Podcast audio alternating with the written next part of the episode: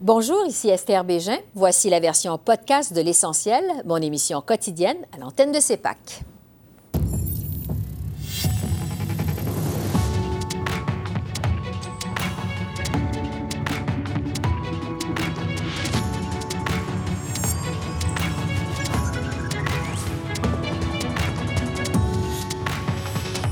Ce soir, à la veille de la Journée nationale de la vérité et de la réconciliation, que signifie cette commémoration pour les peuples autochtones?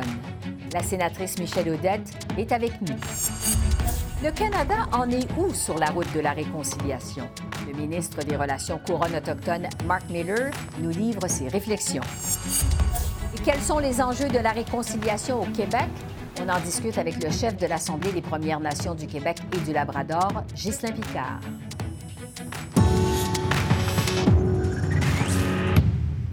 Bonsoir, Mesdames, Messieurs, et bienvenue à cette édition de l'Essentiel qui est consacrée à la Journée nationale de la vérité et de la réconciliation qui sera célébrée demain au pays. Cet événement, qu'on souligne pour une deuxième année de suite, vise à promouvoir les efforts de réconciliation avec les peuples autochtones. On en a profité pour se demander, on en est où au Canada sur la route de la réconciliation et ce que signifie cette commémoration pour les peuples autochtones? On y revient dans un instant. Mais d'abord, voici comment les parlementaires aux communes ont souligné cette journée à venir. Demain sera la journée nationale de la vérité et de la réconciliation, une occasion de réfléchir à l'histoire tragique du colonialisme et l'impact intergénérationnel des pensionnats. Reconciliation is a shared agreement to live and prosper together. Cette journée, elle doit être faite à la fois de mémoire et de réflexion d'être et de devenir. Il est donc nécessaire de nous le rappeler aujourd'hui. Toute réconciliation ne pourra être achevée qu'à partir du moment où l'on aura accédé à la vérité.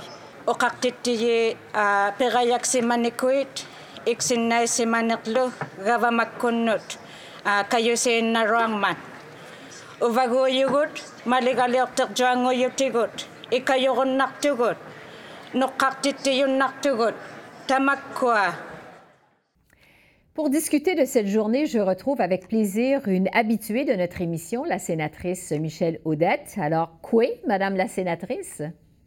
Oui, à vous. Tout d'abord, cette journée nationale de la vérité et de la réconciliation, qu'est-ce que ça signifie pour vous, Michelle Audette? Ça signifie euh, beaucoup d'amour, une pensée pour ma mère, euh, ma famille, les gens que j'aime beaucoup, les gens que j'ai rencontrés, les gens aussi qui sont partis dans le monde euh, du caribou qui ne sont plus là.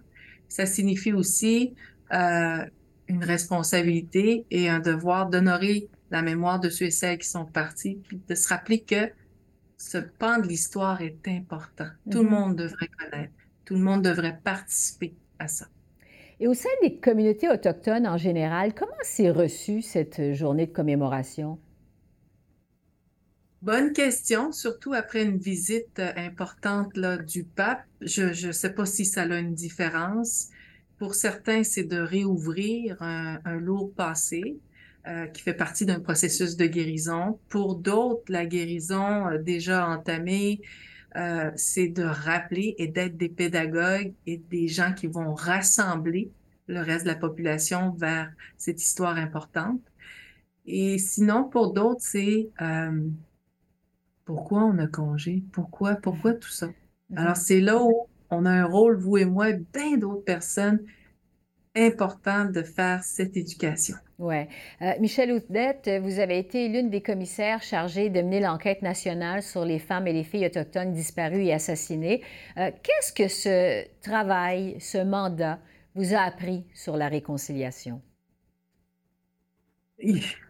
Euh, ça m'a appris que la réconciliation, bon, il y a du monde fâché d'un côté ou des deux côtés ou de, tous les côtés, alors qu'en écoutant les témoignages, en recevant toutes ces vérités, euh, mon Dieu, qu'on était accueillant, généreux et euh, beaucoup d'amour. Et après ça, oui, on était fâchés. Et là, on nous demande d'arrêter d'être fâchés. Alors pour moi, ça a été un enseignement important et ce l'est encore. Et ça m'a démontré à quel point que euh, de mieux en mieux connu, on est plus connu peut-être, ou les mm-hmm. gens connaissent ce qui se passe, mais il y a une grande majorité à travers le Canada qui, qui euh, n'ont pas eu le privilège dans leurs écoles, dans leur milieu d'éducation, de connaître toutes ces vérités. En tout cas, un des événements marquants qui nous a euh, ouvert les yeux, je dirais, sur cette vérité, c'est la découverte des tombes anonymes près des pensionnats autochtones en 2021. Évidemment, ça a bouleversé les Canadiens. À quel point est-ce que ça a été un électrochoc au Canada, selon vous?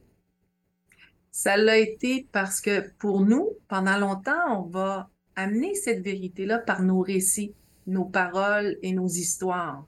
Et là, la science va venir s'additionner à ça. Et on est dans une société, il faut pas se le cacher, on a besoin de preuves. Et le type de preuve, c'est la science qu'on va amener dans une cour ou dans un système de justice. Notre science n'a pas été là. L'électrochoc, nous, ça faisait longtemps qu'on l'avait. Et mm-hmm. de voir la société réagir, moi, ça m'a fait, ça m'a, ça, j'étais pas surprise, j'étais comme, si c'est ça qu'il fallait pour vous, bon, ben maintenant, passez à l'action. On peut pas juste rester témoin puis après ça, complice. Et j'ai vu euh, des réactions, euh, que ce soit du monde sportif, euh, artistique, politique, devenir responsable ou sensible ou en action. Alors ça, pour moi, c'est significatif. Mais maintenant, c'est aussi, rappelons-nous que quand on parle ou on partage, ben, des fois, peut-être que la science n'est pas toujours au rendez-vous. Ben, faites-nous confiance parce que c'est peut-être vrai ce qu'on vous dit. Oui. Probablement la grande leçon à tirer de ce drame-là. Euh, Michel Audette, on parle de réconciliation évidemment au Canada depuis des années. Euh, il y a eu les 94 recommandations euh, de la Commission de vérité et réconciliation. On attend toujours qu'elles soient mises en place. Qu'est-ce qui explique ce délai selon vous? Qu'est-ce qui se passe? beaucoup de choses, beaucoup, beaucoup de choses. La complexité, quand on crée des commissions comme celle-ci, euh, les Autochtones, c'est pas un groupe, euh, c'est plusieurs groupes. Euh, donc, plusieurs histoires, les impacts vont être différents. Après ça, c'est de voir que les initiatives qui vont sortir de, de, de, ce grand rapport-là, le projet de société que la Commission propose, mais bientôt, on va voir un Conseil national sur la réconciliation. Alors là, toute cette tradition de compte va faire partie de ce Conseil-là.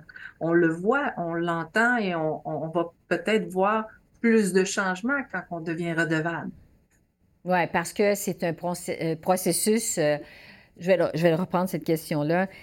Euh, parce que c'est un processus, évidemment, à long terme. La route vers la réconciliation, elle est longue. On en est où en ce moment au Canada euh, dans cette voie, selon vous? Je, dirais qu'on est dans une voie euh, où la vie que je mène, moi, aujourd'hui, le, pourquoi je suis sur la Terre et je suis avec vous en ce moment, c'est que c'est peut-être pas de mon vivant qu'on va voir tout ce qu'on espère changer mais que plusieurs d'entre nous, peu importe la culture, ont fait partie de ce changement-là. Mm-hmm. Alors ça, c'est peut-être ça qui me garde souriante, en vie ou plein de volonté de vouloir faire partie du changement. C'est sûr, je voudrais qu'il soit là depuis hier, là. mais on m'a déjà dit par certains aînés, calme-toi, tu es dans un moment où tu fais partie d'un changement. Le résultat, c'est pas toi qui vas le voir.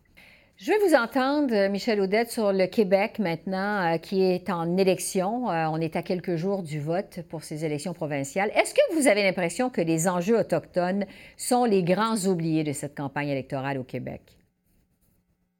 Je pourrais vous dire oui.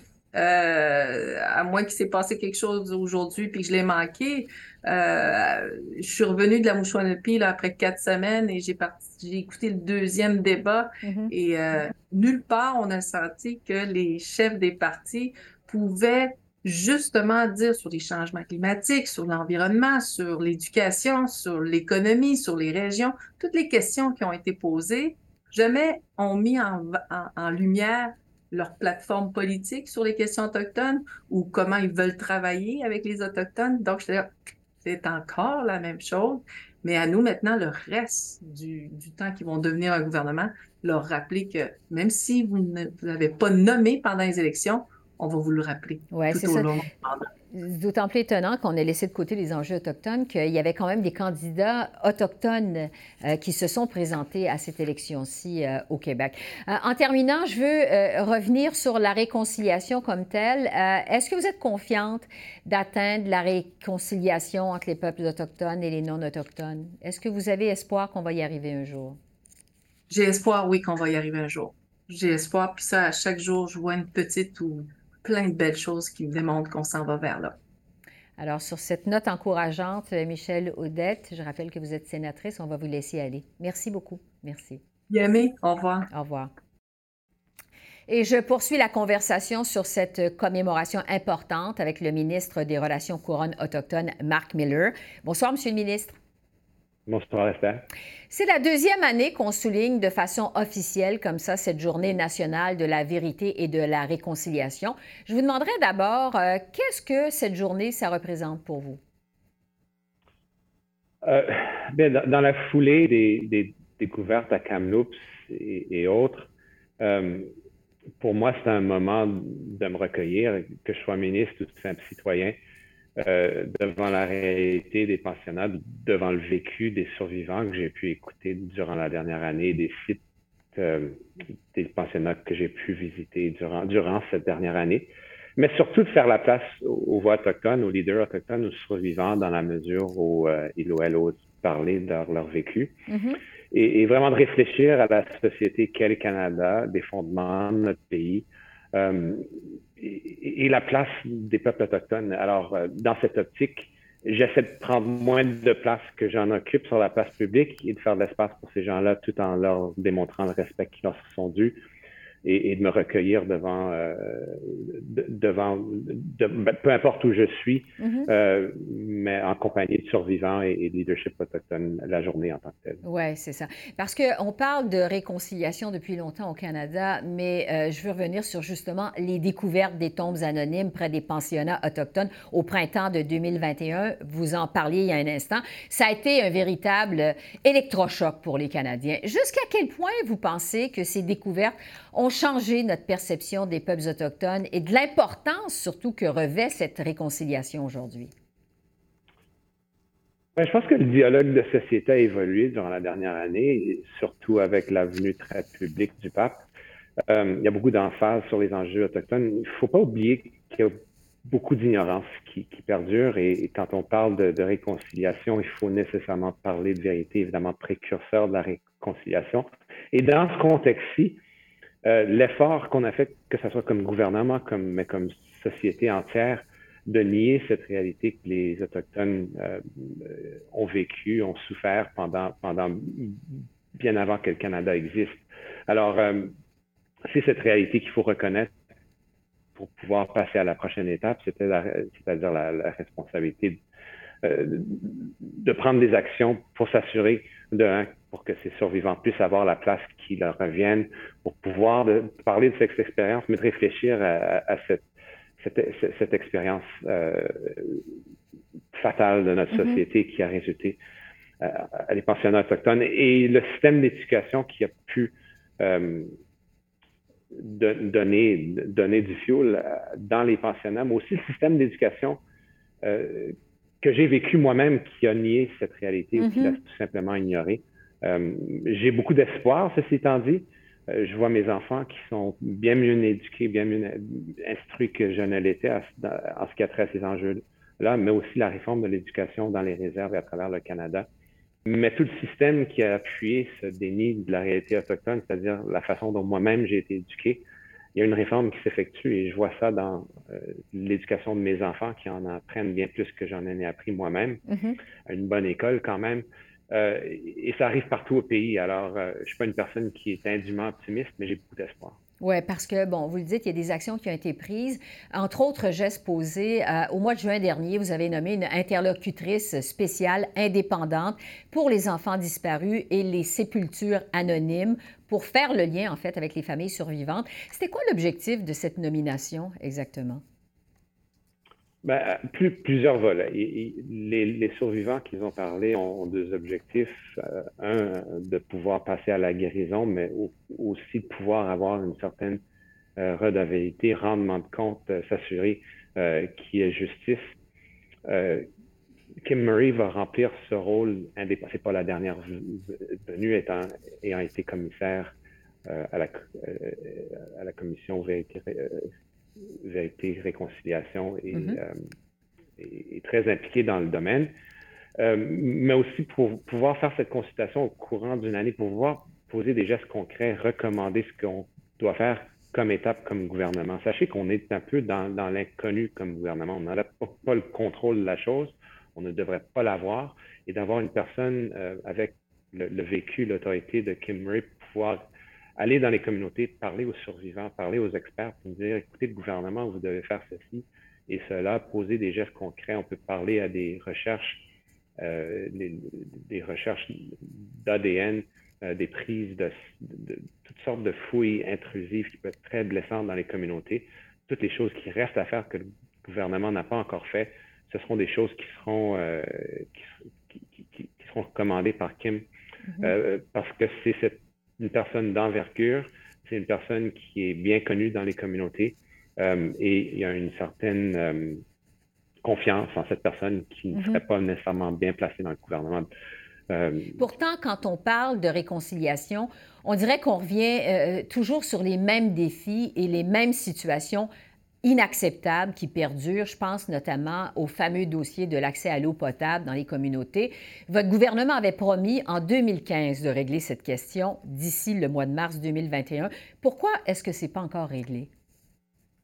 Ben, c'est inacceptable que ça ne soit pas réglé, disons-le clairement. Mm-hmm. Euh, je ne suis pas ici pour justifier la réalité de la chose. Il reste qu'il y a eu des investissements significatifs, des milliards de dollars, un règlement juridique très important qui va assurer qu'il y ait des investissements dans les communautés euh, qui sont affectées. Là, on est rendu à 80% des communautés qui ont de l'eau potable. Euh, plusieurs communautés qui sont en voie de lever leur, leurs avis d'ébullition à long terme. C'est pas le gouvernement du Canada qui dit le pas à ces communautés, bien qu'il y ait des communautés qui ont de l'eau pure et fiable, qui n'ont pas encore levé leurs avis à long terme parce qu'ils veulent des assurances. Et ont mm-hmm. ce scepticisme bien justifié euh, d'avoir vécu dans les communautés pendant 20-25 ans euh, et comme Naskandaga au-delà au, au, de deux décennies mm-hmm. avec, euh, avec des, des avis d'ébullition d'eau. Les investissements sont là, le vertificateur général l'a dit clairement, mais ça prend des actions sur le terrain, ça prend la formation de gens euh, qui ont des, formations en mathématiques, en chimie très avancées, mm-hmm. et puis ça prend des investissements soutenus. Et, c'est ça qu'on a, on, s'en est assuré, euh, mais ça va prendre des investissements constants et, qu'on veille au grain de, Il aussi, de euh, façon, de façon oui. Il y a aussi, Monsieur le ministre, les recommandations de la Commission euh, sur la vérité et la réconciliation, la Commission qui avait émis quelques 94 appels à l'action en 2015. Comment vous expliquez qu'ils ne sont toujours pas en place? Bien, ça a été, franchement, durant la pandémie, ça a été long. Avec cause, on était en train de réorienter des priorités sur la santé et, des, gens dans les communautés. Alors, euh, il y, a, il, y a, plusieurs, il y a eu un ralenti. Je ne présente aucune excuse pour ça, mais c'est la réalité de la mm-hmm. chose. Euh, ça a été trop lent, mais on le reconnaît. Euh, depuis la dernière année, par contre, il y a eu des investissements significatifs, que ce soit des excuses présentées par le pape ou le, projet de loi qui est maintenant en troisième lecture, euh, C29 sur le Conseil vérité et réconciliation qui va répondre aux actions 52 à 56, ainsi que les investissements pour, euh, pour, pour, pour, pour s'assurer qu'on puisse avoir des réponses en ce qui a trait aux sépultures anonymes, donc répondant aux, actions 72 à 76. Euh, mais ça a été lent euh, et c'est pas par faute d'investissement du gouvernement Canada. Il y a beaucoup d'actions d'appel à l'action qui relèvent d'autres acteurs à l'intérieur de la société, non seulement le gouvernement fédéral. C'est un projet de société, quoi, puis ça va prendre, mm-hmm. ça, ça, ça, va prendre euh, ce focus euh, de, de n'importe quel gouvernement qui prétend vouloir gérer ce pays pour s'assurer que ces, que, que, ces 94 appels soient accomplis. Le, le premier ministre l'a dit très clairement, il compte les remplir et puis ça avance. Euh, on va s'assurer que ça avance plus vite que ça, ça l'a été au courant des dernières années. Est-ce que, je vais terminer là-dessus puisqu'il nous reste plus de temps, là, mais est-ce que vous avez espoir, vous, un jour que le Canada va pouvoir dire mission accomplie en, termes de, en matière de réconciliation avec les peuples autochtones? j'ai beaucoup d'espoir, mais ce ne sera pas à moi de juger, ce sera aux peuples autochtones eux-mêmes. Euh, c'est un peu le, défi qu'on a comme gouvernement. On aime bien euh, se juger puis donner des notes nous-mêmes. Mm-hmm. C'est pas la façon de faire. On a été en cause pour, euh, pour cette tragédie de notre histoire. C'est aux, aux peuples autochtones eux-mêmes de pouvoir juger. C'est un projet de très longue haleine. C'est un projet qui va survivre le gouvernement Trudeau. C'est un projet que devra assumer n'importe quel gouvernement qui, qui, qui, euh, qui, veut, qui, veut administrer notre, notre beau pays. Mais mhm. j'ai beaucoup d'espoir. Euh, je, vois que les gens, des esprits se transforment. C'est lent, mais j'ai beaucoup d'espoir dans la prochaine génération qui, euh, qui, en fin de compte, ce sera eux de, nous juger, mhm. pas nous-mêmes, comme on a fait par le passé. Donc, un processus qui se poursuit. Marc Miller, je rappelle que vous êtes ministre des Relations couronne autochtones. Merci beaucoup. Merci. Je vous remercie. Au revoir. Je retrouve maintenant Ghislain Picard, le chef de l'Assemblée des Premières Nations du Québec et du Labrador. Bonsoir, Monsieur Picard. Bonsoir, Mme Bégin. Je vais d'abord vous poser la même question que j'ai demandé à mes deux invités qui vous ont précédé. Euh, qu'est-ce que la Journée nationale de la vérité et de la réconciliation, ça signifie pour vous? Ben, c'est d'abord pour moi euh, clair que c'est une journée de, solidarité entre nos peuples, mais pour moi, ça représente aussi, euh, je dirais, tout ce qu'on a accumulé comme retard dans la relation que j'appellerais sociétale. Hein, au niveau canadien, au niveau du Québec. Et euh, on, accuse quand même un retard important. Euh, je dis souvent qu'on a beaucoup appris des gens autour de nous, mais que les gens autour de nous ont appris, ont appris très, très peu de choses sur notre réalité à nous. Donc, euh, si on doit parler de vérité, ben, c'est beaucoup ça, hein, cette mm-hmm. relation qui était méconnue, une relation finalement où il y avait ou pas d'intérêt à en savoir davantage sur nos peuples. Euh, réconciliation parce que c'est euh, euh, c'est aussi un moment de, de se réconcilier avec l'histoire hein, qui qui a jamais été qui a jamais été positive pour pour nos peuples autochtones. Donc c'est un moment, je pense, où on doit vraiment euh, je dirais, mettre à terre tous les tabous mm-hmm. et, trouver une façon de peut-être euh, se donner les conditions nécessaires pour une euh, coexistence beaucoup plus harmonieuse entre peuples. Ouais. Et est-ce que oui. Est-ce que vous avez le sentiment, en fait, qu'on progresse sur la route de la réconciliation au Canada? Est-ce qu'il y a du progrès qui a été fait? Ben, je dirais qu'il d'abord, il, il, y a peu de personnes qui peuvent nier que les enjeux autochtones occupe de plus en plus de place hein, euh, dans, l'espace public. Euh, euh, c'est sûr qu'on n'est sans doute pas à la hauteur de ce qu'on souhaiterait comme éducation. Donc, ça, demande beaucoup de notre part, de la part d'organisations comme la nôtre, parce qu'on a aussi cette responsabilité-là de, promouvoir l'éducation sur la réalité de nos peuples. Et, je pense que ça passe beaucoup aussi par euh, ce que j'appelle, moi, peut-être euh, une absence de compréhension de la réalité telle que nous la vivons à l'intérieur même de nos nations. Mm-hmm. Et pour moi, ça, c'est un aspect extrêmement important. Si on doit parler de réconciliation euh, à travers nos peuples et la société canadienne, on doit aussi reconnaître qu'il y a également une étape de réconciliation importante à l'intérieur même de nos communautés. Parce que une des choses que j'entends souvent, c'est euh, finalement l'incontournable, je dirais, euh, euh, évidence que on, doit aussi, nous, comme peuple autochtone, apprendre à se décoloniser. Uh-huh. dans nos façons de faire, dans nos pratiques, même dans, dans, nos propres relations. Donc, ça aussi, c'est un, euh, une étape euh, que je jugerais euh, importante, qui mérite d'être comprise. Oui. je veux vous entendre sur les élections provinciales au Québec maintenant, parce qu'il va y avoir des élections ce lundi. des observateurs ont jugé que les enjeux autochtones ont été les grands oubliés de cette campagne. Est-ce que c'est votre avis à vous aussi? Bien, c'est un avis que nous partageons entièrement. Euh, d'ailleurs, euh, on, l'a dit d'entrée de jeu dès que la campagne a été officiellement déclenchée, qu'on souhaiterait que les enjeux autochtones occupent également une place. Et, qui plus est, euh, je dirais que la campagne électorale au Québec n'a jamais vu autant de candidats autochtones mhm. dans, dans, au moins trois partis politiques sur cinq. Donc, ça aurait dû, quelque part, marquer un, un tournant. Là. Euh, et j'aurais souhaité que les enjeux qui nous intéressent, nous, mhm. euh, puissent avoir, occuper une plus grande place. Euh, mais ça n'a pas été le cas jusqu'à maintenant. Parce que, bon, en pleine campagne électorale au Québec, on a commémoré cette semaine les, 200, les deux ans du décès de Joyce Echaquan, qui est morte, comme on sait, à l'hôpital de Joliette dans des circonstances révoltantes. D'ailleurs, la famille vient de déposer une poursuite de 2,7 millions de dollars contre l'hôpital. Malgré ça, le premier ministre du Québec François Legault, euh, qui, selon toute vraisemblance, va être reporté au pouvoir lundi, refuse toujours de reconnaître qu'il y a du racisme systémique au Québec, euh, de reconnaître en fait que le racisme systémique a joué un rôle dans la mort de Joyce Echaquan. Comment euh, vous avez réagi en entendant M. Legault continuer de nier le phénomène du racisme systémique au Québec?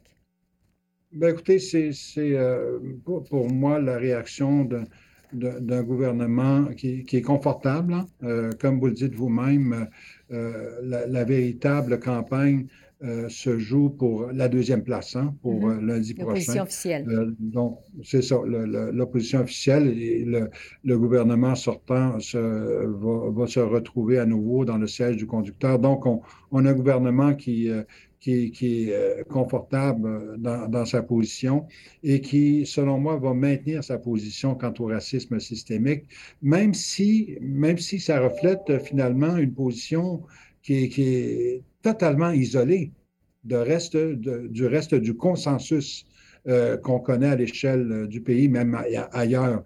Et, pour moi, ben, j'étais, j'étais à Manouane hier euh, mm-hmm. avec le, mari de, Joyce, Carole, et, et pour moi, c'est très clair. La chose que j'ai réitérée, c'est qu'on doit continuer à militer pour que le principe de Joyce soit accepté, reconnu dans son entièreté qui inclut euh, cette notion de racisme systémique. Donc, euh, je pense que d'un côté, il y a peut-être euh, l'acharnement du gouvernement sortant, mais d'un autre côté, il y a aussi la détermination de nos peuples. Donc, je dirais qu'on verra jusqu'où ça peut aller. Mais ceci dit, c'est extrêmement important qu'on puisse insister sur le fait que des gestes concrets doivent être posés. Euh, à la lumière de ce qui est encore euh, malheureusement trop répandu au Québec dans le système de santé. Il nous reste quelques secondes, Ghislain Picard. Euh, je veux revenir sur la réconciliation de façon générale avec vous. Donc, il y a du progrès encore à faire. Est-ce que vous gardez espoir qu'on va y arriver au Canada? Ben, je demeure très optimiste euh, parce que je pense que euh, l'état des dossiers actuellement, là où nous en sommes aujourd'hui, je nous verrais difficilement retourner en arrière mm-hmm. euh, pour les raisons que je citais plus haut. Là, plus tôt, c'est, qu'on on, a eu des évidences extrêmement douloureuses, mais marquantes en même temps là, au cours des dernières, deux dernières années. Et selon moi, là, ce que je vois, ce que je constate, c'est une plus grande ouverture en savoir davantage euh, sur nos peuples. Et euh, hein, c'est la journée de demain. Là. Mm-hmm. Euh, avant d'arriver à la réconciliation, il faut passer par la vérité. Et ça aussi, c'est une étape importante. Merci de nous le rappeler. Ghislain Picard, chef de l'Assemblée des Premières Nations du Québec et du Labrador. Merci beaucoup. Merci, au revoir. Merci, madame. Merci, madame Bégin. En terminant, si jamais ces entrevues ont ravivé chez vous des souvenirs douloureux ou déclenché des émotions difficiles, un mot pour vous dire que vous pouvez euh, vous confier ou obtenir de l'aide en tout temps au numéro de téléphone que vous voyez à l'écran.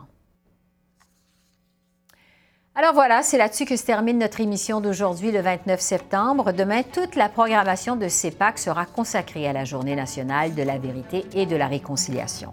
Esther Bégin qui vous remercie d'être à l'antenne de CEPAC, la chaîne d'affaires publiques par câble. Je vous souhaite une excellente fin de soirée et je vous dis à bientôt.